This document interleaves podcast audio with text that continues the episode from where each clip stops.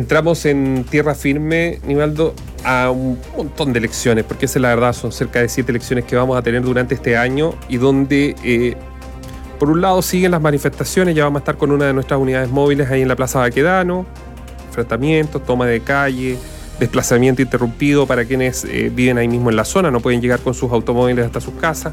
Y por otro vamos a tener un escenario que ya se avisora, porque hoy ocurrieron hechos que los vamos a comentar de inmediato, donde va a haber un debate entre los, los candidatos a la presidencia, los candidatos a diputados, a los senadores, los, los eh, candidatos a la convención constituyente. van a haber como dos realidades porque se está mostrando ya, estos son los activos de las primeras escenas que vamos a tener a partir de marzo. Mira, el punto es si todos los, de todos los candidatos que hay, y estoy hablando de candidatos presidenciales y también a, la Convención Constitucional, eh, si quienes convencionales, como se convencionales, si quienes participaron, por ejemplo, en las masivas manifestaciones en el contexto del estallido social, dejando de lado los episodios de violencia, yo quiero hablar cuando fueron masivas, ¿no es cierto? Cuando ocurrieron cientos de miles de personas a las calles buscando eh, bueno, reclamando, pidiendo reformas, cambios, si esa gran cantidad de gente, si algunos de quienes es, se están presentando como candidatos, serán capaces de representar a esa gente. Yo creo que no tengo la respuesta, no sé si sí o si no, pero yo creo que hay un punto de interrogación gigantesco para lo que tenga que ver con la legitimidad de las elecciones, la capacidad de encauzar el proceso de cambios que demandó tanta gente. Eh, y fíjate que yo no sé si quienes han participado de la política en los últimos años, vale decir, si a quienes se le puede colgar el rótulo de político, político profesional, político con experiencia, van a ser aceptados por un porcentaje, no sé cuánto es, pero importante de la ciudadanía. Tomando en cuenta que, bueno, que también eh, la política requiere de profesionales, de personas con experiencia, hay algo ahí que, que no se debe menospreciar.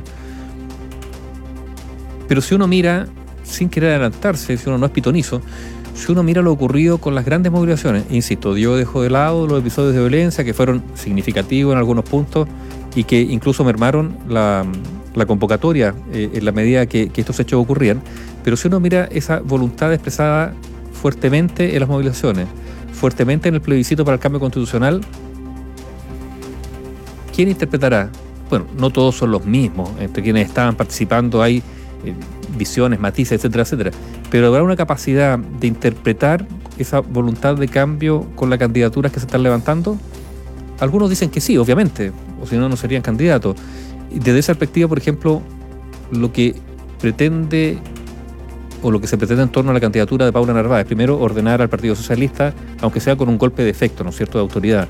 Después, tratar de... Ah, bueno, no son pocos los que, los que opinan de que finalmente Paula Narváez eh, viene a desordenar la casa a un presidente del Partido Socialista, Álvaro Elizalde, que de hecho algunos le pedían que él diga que iba a ser candidato. Desordena el PS para ordenar a, la centro izquierda, por así decirlo. Así es. Eh, Aglutina ciertos sectores de la izquierda que van más allá, del PS. y por, con un timbre el bacheletismo. O, No el bacheletismo, pero es sí la... Mm, pero es la hoja de navegación que presentó Mr. Bachelet y que llevó a que el Partido Comunista... Claro, y que llevó a que el Partido Comunista dejara algunas cosas de lado, como su malestar con la democracia cristiana y sentarse en la misma mesa y comer del mismo plato, seamos claros.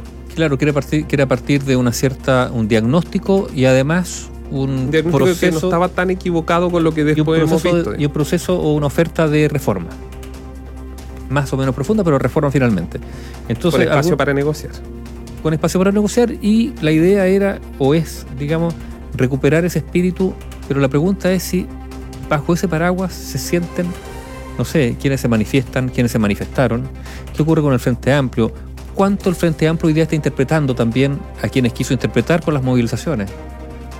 Hay un, hay un dato que no es bueno para el Frente Amplio que tiene que ver, por ejemplo, con la convocatoria que han tenido en sus elecciones internas una baja participación de militantes, o sea, partidos con votaciones de cuánto, menos de mil personas. Mm. y con duros cuestionamientos a quienes son reconocidos como los líderes históricos de ese movimiento. Entonces la pregunta es si esta, si esta política o, estos partidos, incluido el Frente Amplio, con la renovación que prometen o prometieron, van a ser intérpretes, van a ser reconocidos como posibles intérpretes de quienes no digo cuántos fueron, pero un porcentaje significativo se movilizó, no estoy diciendo si fue una mayoría, si fueron, pero esa gente se van a sentir capaces de inter- ser interpretados por, por quienes hoy día son los candidatos. eh, y eso estoy hablando del arco de la oposición, ¿no es cierto? En el arco del oficialismo las situaciones están relativamente No, o igual, sea, están claras en la medida que se perfilan candidaturas, pero, pero al costo, están- eh, a ver, siempre en política, al- bueno, al costo del desorden, Cuan- o mejor dicho, de las disputas al interior de los partidos. pero también hay que mirar en el sentido histórico de lo que pasa en esta época, es que se empiezan eh, a pasar cuentas dentro de los mismos partidos cuando hay uno que quiere ser candidato.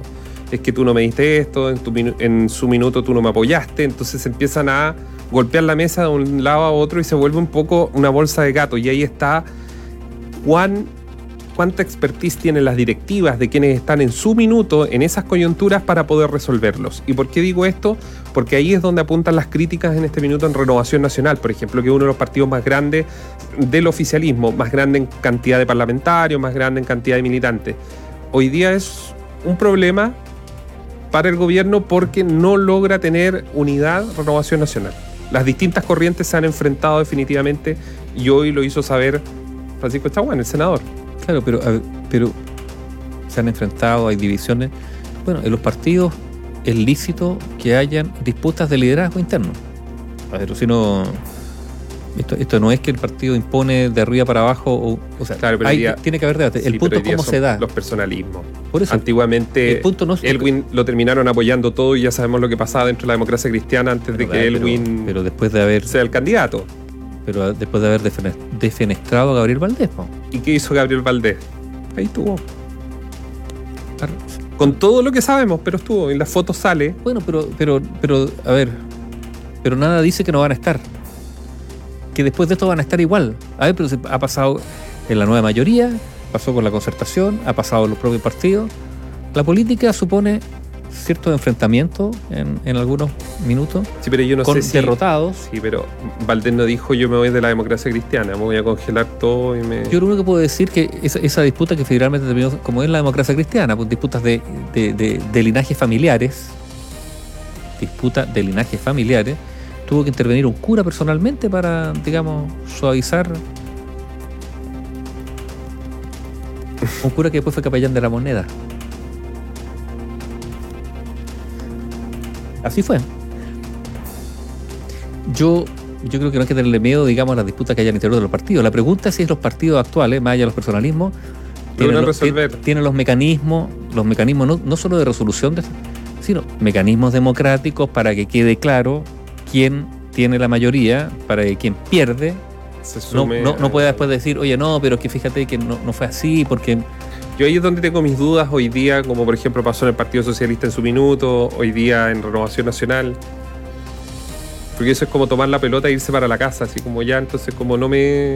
Bueno, eso es no saber. Mira, podría interpretarse de dos maneras.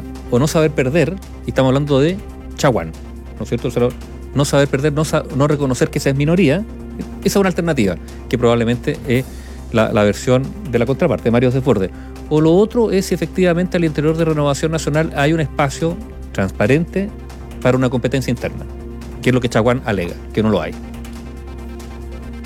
Pero eso tienes que resolver los militantes de Renovación Nacional, yo digo. O sea, ellos tienen que resolver quién maneja la chequera finalmente y para dónde esa chequera, porque todo esto al final también tiene que ver con plata. No, no, pero no tanto. A ver, hagamos, seamos justos. Después de que los partidos políticos son financiados por el Estado, porque usted no lo a ver que nos escuchan, cada uno de nosotros aporta para el financiamiento de todos los partidos políticos, ¿no es cierto? Y un financiamiento que no es poco, que les permite, o sea, fíjate que de un tiempo a esta parte no hay alegato a los partidos políticos que están con problemas económicos, ¿o no? Quizás cuando vengan las campañas, pero por ahora, en el día a día funcionan aparentemente sin ningún problema por este financiamiento. Entonces, sí, hay algo que tiene que ver con quién puede aportar más o conseguir más o menos plata para las campañas, pero, pero yo, los partidos funcionan con viento de cola gracias al financiamiento estatal que se hizo, recuerden ustedes por qué, para evitar el, financi- el financiamiento ir- irregular, ilegal de la política. Sí, o sea, a, a ver, había que, había que poner financiamiento de alguna parte. Bueno, para evitar lo otro. Para evitar lo otro que lleva a la Porque a corrupción. la, a la luz de los hechos, claro. no- lleva a la corrupción o a la captura de la política por los intereses particulares de los financistas. Que como, lo vimos. como SQM militando en el PPD, por ejemplo. Ese en el PPD, Penta, eh, Ayudando a la UDI. y, y todas las otras empresas que finalmente libraron y quienes fueron financiados también, porque el Servicio de Impuesto Interno no presentó denuncia o querella. Lo vamos a repetir todas las veces que sea necesario. Oye, antes de hacer la pausa, yo quiero recordar al juez Juan Guzmán Tapia, Mm. eh, que fue quien procesó a Augusto Pinochet. Un personaje que va a quedar, mira, aunque sea en, una en los libros de historia como una frase o un párrafo, pero ya quedó en la historia Juan Guzmán. Pero yo quiero también ser justo y decir que los jueces que eh, trabajaron, incluso en condiciones más difíciles que Juan Guzmán, porque fue antes, digamos, por eh, dilucidar los casos de violación de los derechos humanos, son otros. O sea, hay otros también que no hay que olvidar. El juez Cánovas, por ejemplo. El juez Adolfo Bañados, a quien hay que recordar que fue el que llevó adelante todo el proceso de los juicios de Lonquén, los hornos de Lonquén. En esos hornos donde se encontraron restos de detenidos desaparecidos. Con otro perfil, Adolfo Bañados, por ejemplo, nunca dio una entrevista. Siempre dijo, bueno, así eran los jueces antiguos, ¿no? Que él hablaba a través de los fallos. Hablaban a través de los fallos, claro. Y por lo tanto, nunca, nunca habló de, de- de- de- de su actuación, para nada.